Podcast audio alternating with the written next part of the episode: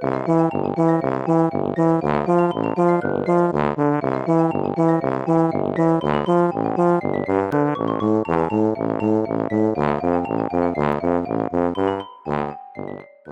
家好，我是帅帅。大家好，我是 GoGo。欢迎收听你的宅友已上线。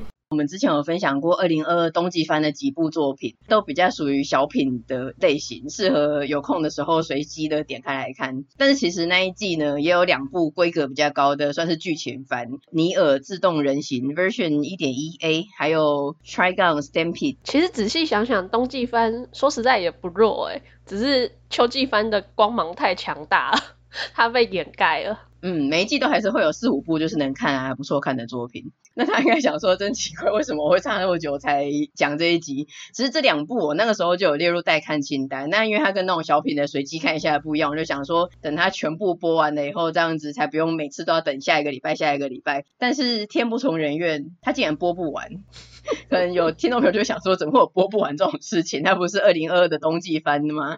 那这个我们就等一下再来说明。但反正我最近就是觉得说，真的不能再等了，过太久了，所以最近就先把这两部都一起点开来看。嗯，没错。那会有剧透的部分，所以呃，如果在意的听众朋友的话，就再请斟酌收听。那我们先来分享《尼尔：自动人形》Version 一点一 A 这一部，它其实是动作角色扮演游戏《尼尔：自动人形》改编的作品。它原作游戏真的是非常的有名，被称为神作等级的作品。那里面有一个角色叫做 To B，他也是一个超有名、超正的角色。连我这个基本上从小时候过后就没有再玩游戏的人都真的对这一款游戏大作久仰大名。那我觉得动画化真的是对我们这种完全没有在关注游戏世界的人来说，真是完全一个福音。因为我终于可以知道这一部的剧情啊、内容啊、角色是什么了。嗯，而且一开始真的就要吹爆那个 To B 的盛世美颜，确实很漂亮诶，有一点加美颜滤镜的感觉吗？就是它的画风什么的，就是很美、很唯美。其实银发不是很特殊的设定了，可是它就是长得很漂亮。对，很神奇的地方。嗯，好，那我们来介绍一下这一部作品的背景设定。它是西元五零一二年的时候，外星人制造的机械生命体忽然大举的侵略地球，人类就整个被打爆，完全陷入了灭绝的危机。那有一些仅存的人类，他们就逃往月球，在卫星轨道上面建立了基地。当然，目标就是要夺回地球嘛。接下来的几十年之间呢，他们就制造出了人造人。大概过几十年之后吧，他们就准备好了，就把人造人派往地球进行反攻。可是其实那一些机械生命体，它会一直无限增值，所以整个地球根本就是都被他们占领了。那这些人造人跟那些机械生命体的战况，就其实也没有谁输谁赢，反正就是陷入焦灼，没有进展。那后来人类就研发出了最终兵器。叫做寄叶，寄东西的寄，然后叶子的叶，寄叶部队的新型人造人，然后把他们派往地球，想说看能不能靠这个扭转战局，真的夺回地球。嗯，那我们刚刚说播不完的呢，就是这一部尼尔，因为在我们现在录音的当下，它整个只有上架八集，而且其实好像当初陆续在二零二二冬季翻播的时候，其实它就偶尔会呃，因为疫情因素关系之类的，没有按时上架。然后在第八集过后呢，更是官方直接宣布说啊。后续的集数就是延后播放，但是他没有说什么时候会复播。过了好几个月过去了，完全无消无息，已经不是好几个月了吧？已经大半年过去了。但因为这一部动画的制作公司是 A One Pictures，就像八六这部作品，它最后的二十二集跟二十三集其实也是延后了三个多月才播出，所以我觉得比起急救章，硬是上一个东西，那之后也很难补正啊，或者整个大家陷入一片尴尬之类的。其实如果等待能够换来最终的品质的话，我觉得是值得的。那我觉得观众也是愿意等待的。嗯，但是我们 A One Pictures 这个延期的惯例啊，真的是让人等得很揪心呢。而且我觉得他们也是蛮屌的，照我们之前看的，不是说就是一定要死活赶出来吗？为什么他们现在可以就这样？已经不是 special case 了。对啊，根本就是不演了，我就是这样。就跟电视台说，反正就是不播了。有一点没有，他们以后出 OVA 好了，他们好像没有办法这样定期的上 TV 动画。好，那我们先讲目前八集已知的剧情。目前的剧情呢，基本上就是继业部队的 To B 跟九 S 被派往地球共同执行任务。那我可能要先说明一下，To B 讲英文是因为讲二 B 也像二 B 铅笔，就有点怪。但是九 S 我觉得讲九 S 比较顺口，讲 Nine S 好像等一下会嘴巴一直打结，所以希望大家能够接受我一个讲英文，一个讲中文。好，那反正他们的主要目标就像刚刚讲的一样，他们这个全村的希望继业部队呢，他们的目标就是要打倒机械生命体，然后多帮基地收集一些资料这样子。那反正在这段地球的探索啊、对战的过程中，就会遇到一些中型 BOSS、大型 BOSS 嘛，然后还会有一些支线剧情。目前整体看的感觉就很像在看一个很好看的科幻 RPG 故事，看他们这样子在走剧情啊、对战。那角色呢？女主角 To B，她就是继业二号 B 型，所以简称 To B。她是一个全能的战斗型人造人，外表给人的印象是冷调的角色，但是看一看以后发现说，哎，没想到意外的，她其实应该算是外冷内热的类型。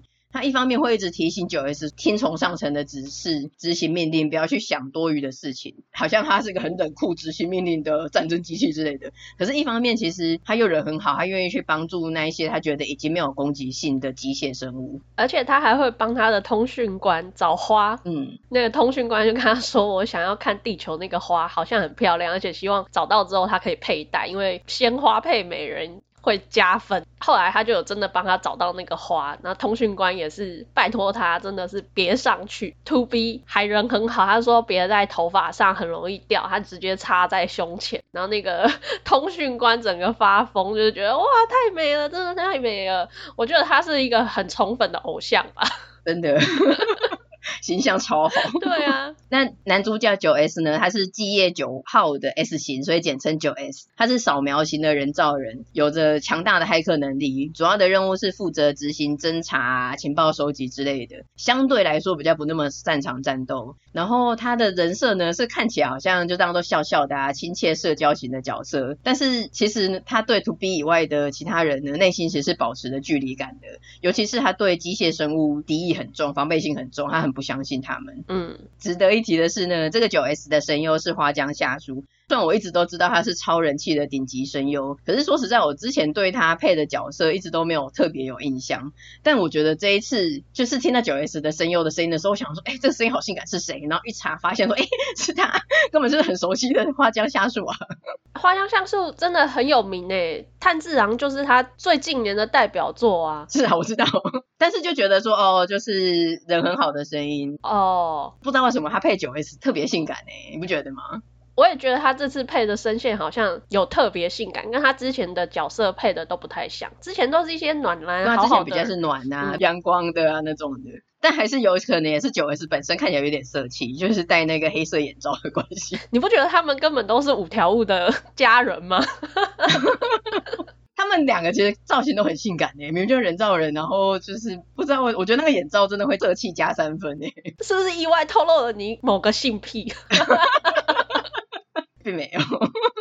那虽然他们两个都是人造人，而且职业都是士兵，那原本最初也是基于上层命令才组成的搭档，不是本来就认识啊什么的。可是感觉上这两人之间就是有一种羁绊，可能不是男女恋爱那种 CP 感，可是我觉得他们就是都很想要守护对方。嗯，这个战友爱真的也是蛮好嗑的。依据这部作品的背景设定啊，还有一些网络上不小心看到的剧透或是弹幕之类的，我推测本部呢是走虐的路线，而且最大。大的虐点应该就是来自这两位主角。可是因为这个原作游戏它其实是多重结局的，所以我不是很确定说到时候动画的结局它会怎么安排，它会选择多重结局里面的哪一个结局之类的。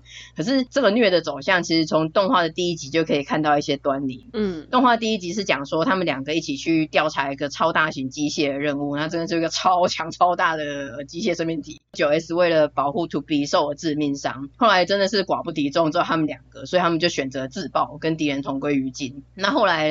To B 在基地中醒来，遇到了九 S。他才知道说，哎，原来那个时候在最后关头的时候，九 S 就把 To B 的记忆体上传到他们的基地之中。可是时间真的不够，所以他就没有来得及备份自己的数据，所以等于是九 S 他就失去了跟 To B 之前的记忆，所以他就真的是完全没有记忆嘛。嗯、所以他跟 To B 表现的就是人生第一次见面一样，就有一点疏离跟客套这样子，然后打个招呼就离开了。To B 当然就配合，就说 OK OK 好，那这之后再联络。可是他就有特写说他握紧了拳头，其实。他心里就是是有一些感触的啦。嗯，我觉得他那个握紧拳头这一段细节很感人诶，就是他表面都没有反应，可是他就是用这个微动作去展现他内心的激动。对啊，虽然目前动画剧情好像只重置了一次，可是其实就不知道是省略还是说之前这些事情到底发生重复发生过多少次，可能其中一方或者是其中两方，有时候是他被洗掉记忆，有时候他被洗掉记忆之类的，记得的那一方当然就是都不好受。那另外一种虐的走向呢，我们也可以从 OP 跟 ED 的歌词看出一些线索。OP 的歌是女生唱的，我自己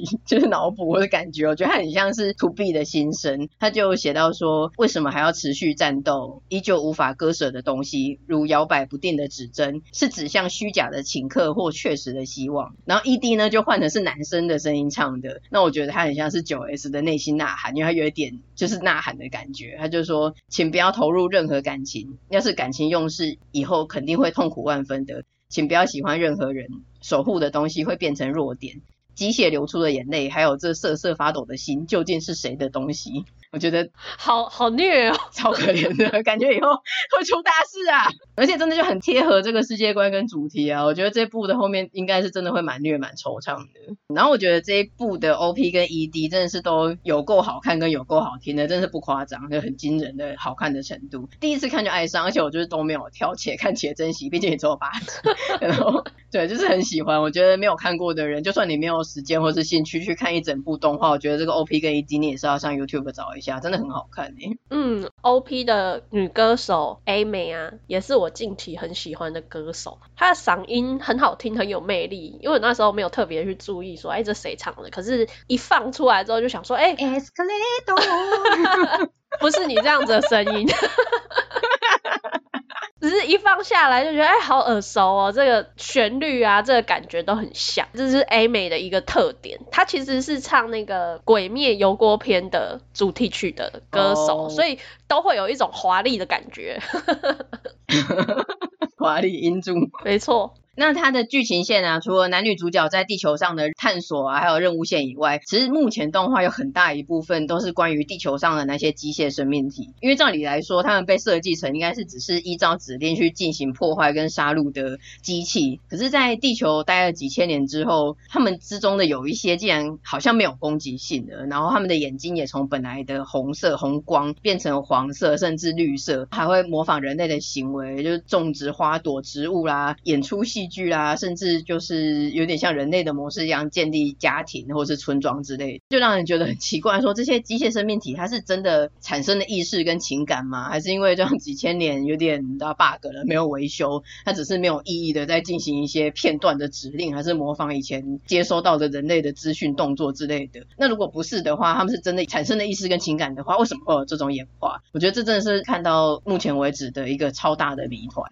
我也是对这点觉得很迷跟很好奇。后面呢、啊，甚至还有出现继业部队的叛逃者嘛，他还说司令部才是骗子之类的，感觉这也是一个很大的伏笔。嗯、那另外我很想说，你刚刚不是有讲他们种植花朵嘛？嗯，就是有一段是机械生命体捡到花之后开始种植的这一段呢、啊，我一直在脑中帮他配音。你还记得之前有一个很红的中国幼儿园老师在什么样的花园？啊！不要想这个，我就一直想到那个挖呀挖呀挖，就 觉得很好笑，好烦哦。我想的是他们那些那个机械音，你上，你你你上这样子，他们不都会有那个声优会配的机器的声音？嗯，但没有那一段就是挖呀挖呀，不要再挖呀挖了。种什么样的种子，开什么样的花。而且那一段很长哎、欸，完全是可以把音乐套进去唱完到大 大的花园里面开大大的花。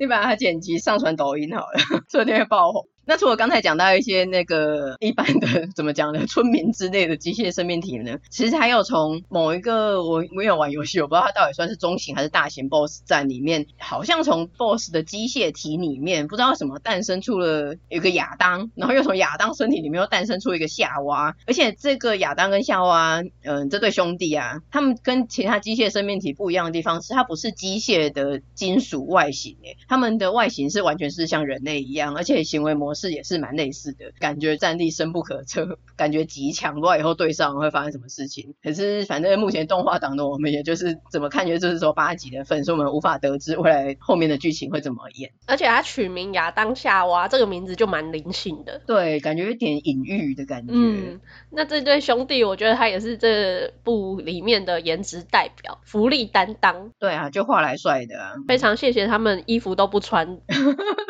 算是 喜欢兄弟爱的福利担当。刚刚有讲过嘛，这一部是 A1 Pictures 制作的，不知道是不是因为同一间制作公司，还是说它的故事背景一样，是跟怎么打都打不完的机械军团的战争，所以它整体的色调还有氛围，真的是一直让我想到八六不存在的战区。这个尼尔，虽然我等了很久才看，可是我真的是从第一集看，我就觉得说哇，超级惊艳，且看且珍惜。然后我还没有全部看完，就一直叫你赶快看，我就说你喜欢八六，你一定会喜欢尼尔的。虽然世界观。不一样，但确实有一种既视感。我觉得是因为真的都在战场上吧，然后又是机械战。A One Pictures 真的很擅长这种，很擅长，所有这类的作品都给他们改编吧，所以要等很久。那他真的是出 OVA，我不想要等待。对啊，那目前看完现有的集数之后，就是真的也很想要知道后面的剧情，就很想要 Google 啊，或者上 YouTube 去看那种有人会剪接，把一些战斗画面快转啊，真的是在跟你讲剧情的那种剧情全解析。可是我觉得看了以后，一定势必是会影响到之后动画的观影体验啊。那我动画我也是真的想要继续看下去，所以我就是忍住。虽然我还是不小心得知了一点剧透，但基本上我还是很期待之后会怎么发展。再这样下去，可能要先玩游戏了吧，先感受那个多元宇宙。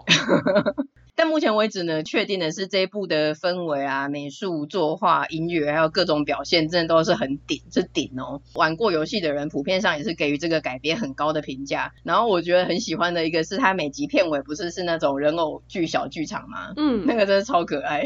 因为它可能动画最后只能主线，它只能呈现一个结局嘛。可是它的游戏是多重结局，所以它就每次用这个小剧场来呈现说，哎，就是游戏里面其实会有多种结局的，但每次结局都是死掉。就爆炸这样子，然后小人偶就啊飞掉这样子，超可爱。那个小小小的脚一直抖来抖去，抖来抖去，就是故意用那种小角色去演各种死去的 B 一结局。然后我就想说，这真的是一个、嗯、用一个很可爱的方式去展现一个很悲惨的事情哦。因为到目前为止，没有一个结局是好的、啊，全部都是啊。他好像其实我不想剧透，好像所有的多重结局里面只有一个是好的。哈，跟钢铁人一样。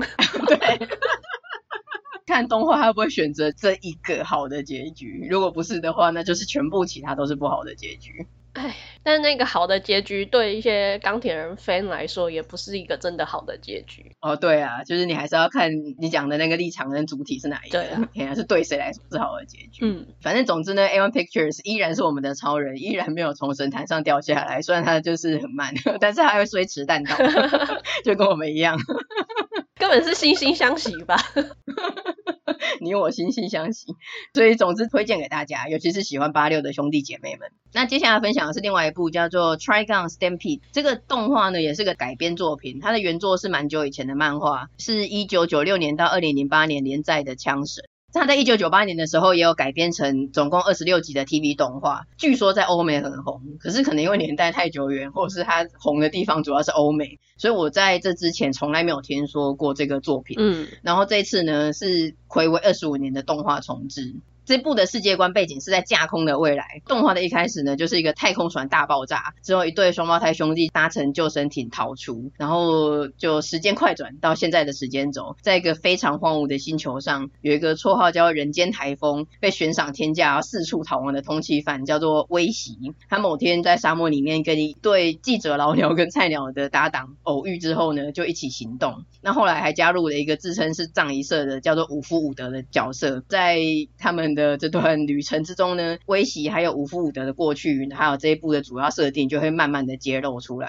这部本来我的期待度还蛮高的，因为那个时候也算是这个冬季番的大作之一嘛。然后那个时候看试片啊，或是一些新番介绍的时候，就觉得哎，画面看起来蛮强的。毕竟它的制作公司是擅长 3D 制作的 Orange，然后它的一些关键字像什么枪神啊、人间台风啊、悬赏六百亿的那个男人啊之类的，就听起来也很拉风。嗯，你不觉得这些？些 title 都很适合去海贼王世界嘛。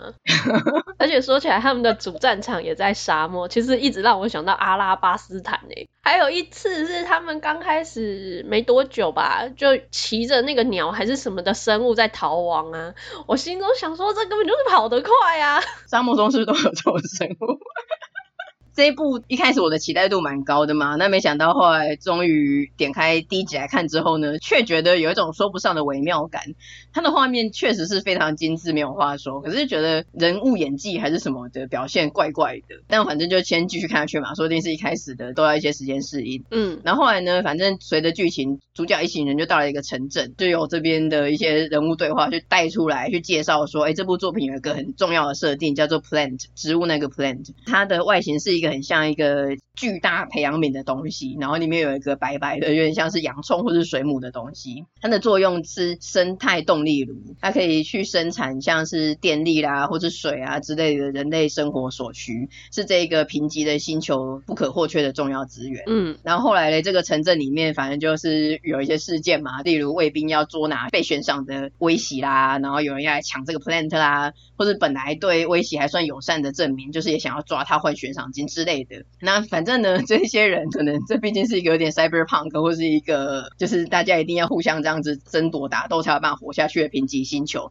所以刚刚才提到的这些人都是不啰嗦，直接枪就拿出来扫射威胁，然后威胁呢对这些不管是谁对他的攻击性行为呢，也就是一视同仁，反正就是闪逃跑不还击。那有的时候他可能会把一些东西丢过去啦，或是推倒啦干嘛的，然后那些人就会被压住，还是有点受伤，那他会回去担心说你有没有受伤？你没事吧？这样子。前三集呢，就是这种剧情循环了几次，然后外加这个城镇里面有一个主要角色是酒吧老板娘，她肚子真的超大，就已经快要临盆了。可是她就是会在各个场合里面拿出机关枪来扫射啊，或者威吓敌人，但是完全都射不到半个人，就是完全是个烂炮兵。然后我也喜欢被射啊，被攻击啊，或者被他们羞辱啊，被骂啊，就诶离开。可是离开以后发现说，哎，又有人要去攻击这个城镇的镇民啊，又有人要抢 plant，还要急匆匆的骑着那个跑得快回去救他们之类的。就是这一些东西，我就觉得说，天啊，我真的是很受不了了。威奇有办法忍受这一切，我但是我真的没有办法忍受，所以我一度是中离。看完第三集之后，我就去冷静一下。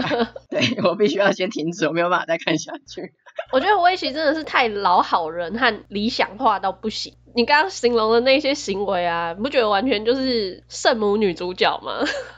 对啊，就是要要这样说。虽然他之后会说还是有一些原因的，但对简单话来说，他就是真的。可是他的那些原因都没有说服我哎。嗯。而且我就想到里面有一个头发爆炸的那个疯狂博士类型的角色啊，他有说过一句话对威西说，他说那些装成善良的公民其实比暴徒更苟且偷安。我觉得他说的真的是很好哎，为什么威西就还要这么守护这些人？这个好，我们等一下可能可以稍微说明一下，虽然也是没有说服我，嗯、但是我们可以假意说明一下，假装客观。对对对。那后来反正第三集过后，我就重新努力的点开了之后呢，后来有一个新成员五夫五德加入之后，那我觉得就比较好看一点，比较能看得下去，因为他是一个想法比较实际的人，他没有像我一起这么烂好人跟理想主义，而且加入他之后，战斗画面就变得比较精彩。五夫伍德他造型是穿着黑色的西装，还叼着一个烟，背上扛着一个超大的很像十字架的东西，但是他平常是用布包起来。其实呢，那个是一个非常火力强大的机关枪加火箭炮，甚至有的时候可以发出镭射光，嗯嗯，把那个布拆掉，然后这样甩起来架在身上扫射的时候很帅。他都会让我想到土方哎，就是银魂里面的土方，而且是失去记忆、有点懦弱的土方，要穿着那个牛仔背心、锯齿的 那个，那个很脏，是阿仔土方，好不好？而且他的个性呢、啊，反正他虽然就是会一直抱怨跟骂威西，可是基本上他还是会一直保护他，然后一路跟着他走到旅程的终点，不离不弃。虽然后来会揭露他说，其实他的真面目啊，他的背景故事啊，还有他一直这样跟着他保护他的目的是什么，但是基本上我觉得五夫伍德跟威西还是有一点 BL 感，这也是稍微一点加分的地方。嗯。嗯这个组合是还不错啦，可是我觉得他们还是比较适合各自骨科哎，尤其是小时候的各自骨科实在是太棒了。各自骨科跟谁骨呢？我们接下来可以说明。相信有一些听众朋友应该已经猜到，我们开头不是说有一对双胞胎兄弟从那个坠落的太空船逃出吗？那有一个肯定就是威喜嘛，那另外一个是谁呢？另外一个叫做奈布兹，他就是这一部作品的主要 boss，就是威喜的兄弟。那随着故事进展会逐渐的透露说，原来当初那个太空船会坠落，其实不是意外，是奈布兹一手主导的。而且这对双胞胎兄弟啊，他们虽然看起来外形啊什么一切都是跟人类一样，可是其实他们不是人类，其实他们也是 plant，是叫做独立种的 plant。嗯。Plant 是什么东西呢？怎么来的呢？它其实是一种人造能源。当初人类把地球环境破坏到无法生存的程度之后，他们就搭着太空船移民到其他的星球嘛。然后他们就发明了这一种人造能源。但没有想到，这种人造能源 Plant 它后来竟然产生了意识。那有意识的话，你就基本上算是生命啦，你就不能把它视为无生命体。虽然对人类来说其实是没有什么差，反正不管你有意识、有生命、无生命，我创造你的目的，我就是要拿来呃用资源啊，要能。员啊，这样子，所以他就是继续使用，就把它关在培养里面，继续拿走他要的东西，而且甚至这个 plant 它到快要死的时候呢，人类还会把那个机器的上限调到最高，来一个最终爆能，榨干这个 plant 的最后一滴利用价值。那不是本来在那个太空船上，他是不知道这一切的嘛。但是后来他知道了以后，就觉得人类真的是在剥削他的同胞，剥削 Plant。他就觉得人类真的是太丑恶的种族了，杀光人类来解放 Plant 也是刚好而已。嗯，所以他就才主导这个大坠落。那坠落之后呢，他跟弟弟威奇就分道扬镳嘛。奈布斯就跟一个疯狂科学家联手，成立一个邪教组织，用一些非法而且非常不人道的人体实验来制造一个杀手集团，到处袭击城镇，抢夺 Plant。抢夺 Plant 对奈布斯来说其实是夺回同胞是一个大义，但是对比较亲人类的威喜来说，就是夺走了人类赖以为生的资源。你把那个 Plant 从这个小镇夺走，他们就没水喝啊，没电啊，不用活啦。所以威喜跟奈布兹一伙人就不时的会在各个城镇里面有一些战斗，可是战斗的结果常常都是把整个城镇破坏殆尽啊，然后其实也打不赢，所以 Plant 就被夺走。所以我们前面讲到的，就是听起来很拉风的绰号“人间台风”。原来不是因为他很强，是风一样的男子之类的，意思是呃，威喜这个人间台风是带来破坏的扫把星的意思。好惨，跟他绑在一起都会被卷入不好的事件，被扫到台风尾。而且因为他们是双胞胎嘛，所以威喜跟奈布兹长得一样，所以基于各种原因，反正他就是一直在背黑锅啊，被通缉啊，被人类厌恶这样。所以说他到底喜欢人类什么？这一切对他都没有好处啊！基本上他的设定上是说，当初他们在太空船有一个人类女性叫做雷姆，她就像母亲一样的照顾他们，抚养他们长大。那威奇就很亲这个雷姆嘛，然后他。因为雷姆他就觉得说他要相信人类，也相信 Plant 跟人类可以找到和平共处的方式，所以他就对于想要灭绝人类啊、抢夺 Plant 的哥哥呢，他就跟他对抗。本质上整部的主线跟核心呢，其实就是这一对兄弟的立场跟信念之战。前面全部就是这样子，慢慢的呃公路旅行啊、铺陈啊、揭露设定嘛。那当然最后的一集就是最后的决斗了，这样。所以最后一集就是兄弟对决，因为前面哥哥真的很坏，就是一开始他第一次出场的时候真的是有点坏，可是你。看到最后的时候呢，你会某种程度上有一点同情哥哥。我也是，我不是有一点而已。对，而且才会发现说，哎，本来一开始的时候好像很冷漠、很坏啊，可是其实他很爱他弟，他是个病娇弟控。就是啊，你觉得弟控能有什么错？弟控是不会有错的。最好了，超扭曲。我也蛮极端的。他其实不是要杀他或是干嘛的，他是很希望他能够跟自己站在同一边，而且一直到最后的最后，他讲的都是我们，他是觉得他跟他弟弟就是我们。你看，真的是有点可怜。我要再次说一次，地控能有什么错？这个奈布兹他虽然也是有点过度极端的冤冤相报，就他这样子到处去毁灭，那真的杀很多人之类的。可是你要讲说威胁，他其实就是只有理想。或者是他要自我牺牲，反正他每次就会自己去弹，自己去挡子弹这样子。嗯、他其实没有真的有什么作为能够改变什么。他们两个想法真的都很极端啊。其实这对兄弟综合一下就好。但我真的觉得 威喜实在是太过理想化了，因为最后他们有兄弟对谈嘛。嗯。威喜就说，如果又再碰到一样的事情的话，那就逃跑就好啦，再逃跑就可以了。我就每次逃。那我心想说，那个你要逃到哪里去？你这不是一个解决的办法啊。为什么你要逃？你有做错什么吗？哦，对啊，他就说如果就是人类这么坏，这样子拿枪对他，厌恶他什么的，然后他就说那我那我就逃，这样子，他不要去跟人类对抗，他就逃啊。这是一个傻白甜的想法哎，我觉得哥哥某一方面是为了保护弟弟，弟弟真的太天真了。他看弟弟这样子也觉得很难过吧？气，可恶的人类这样对我弟弟，真的，一方面又气弟弟不长进。哇，弟空真的是。这个心路历程，假客观补充说明一下。上网查的话呢，他是说关于威胁他的不杀，还有和平主义啊，或是因为我们在动画里面真的是有一点就知道他的设定是这样，可是真的有一点难以被说服。可是据说在漫画里面跟旧版的动画里面，其实他都有比较详细的描述，比较能够说服人。那这个新版动画应该就十二集篇幅的关系，所以我觉得其实蛮多的剧情跟设定都没有解释清楚，然后也没有演出来说他现在会这样子想，或者他讲这句话他的心路历程是什么。或者是刚刚讲的那些，就算是主角团，其实他们也就是没有什么互动。嗯，对，基本上很多都是你就是气氛上，你看了很多动画以后，你知道说哦，他想要表达是这样，传达资讯是什么。可是其实我是真的都没有被说服或是打动啦。整季十二集我都是用一种很抽离的心情看过去，然后每次看到上片尾的时候，就看到弹幕打说哇神作啊，体感三分钟啊，我都想说没有，我真的体感扎扎实实的超过三十分钟，我看的有点累。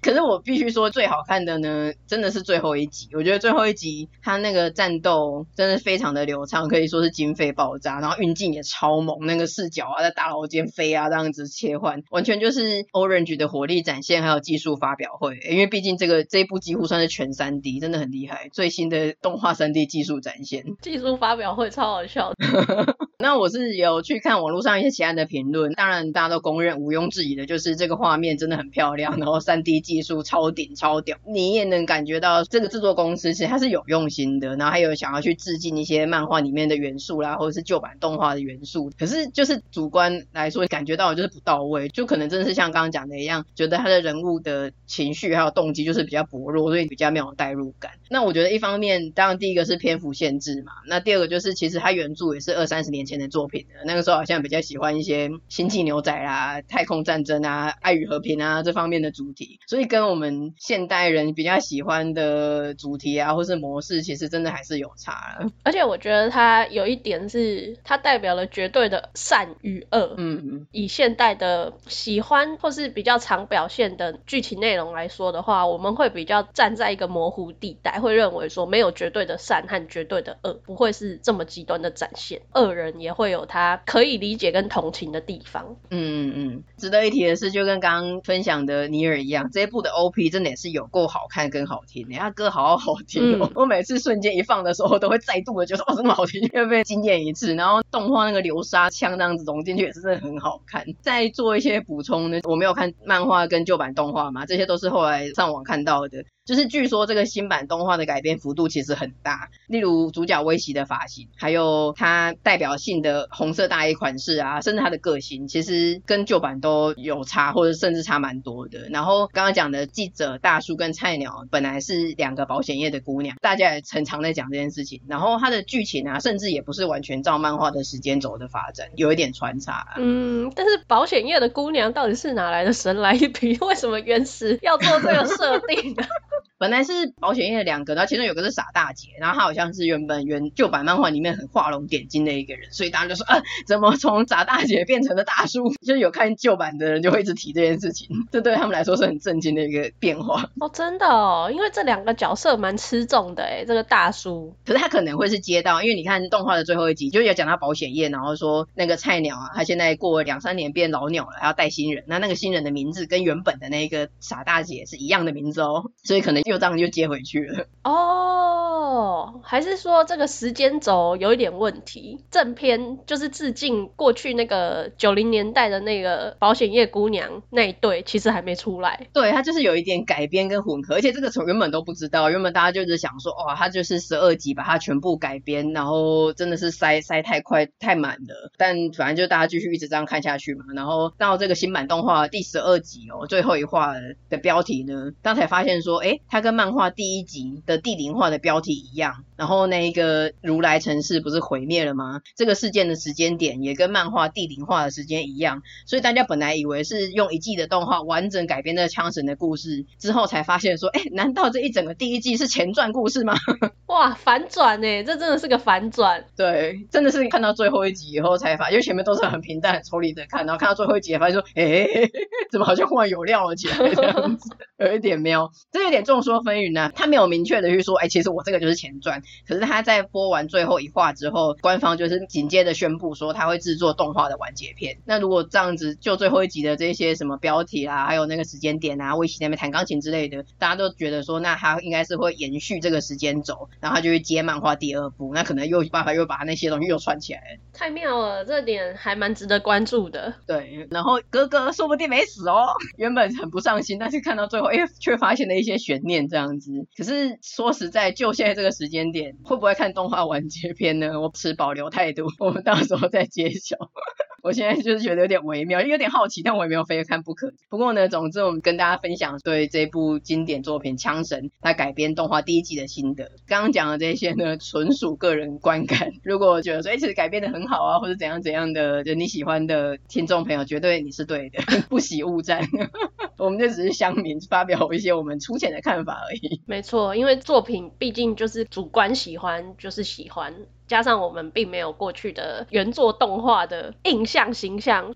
好的，那我们今天这期就差不多到这边。如果你喜欢我们的内容，欢迎点击节目资讯的连接，小额支持你的宅友，或者将我们节目分享推荐给亲友。我们也有 Facebook 和 IG，欢迎追踪订阅我们哦。那也请在 Apple Podcast 给我们五星的评价。那就下次见啦，拜拜。下次见，拜拜。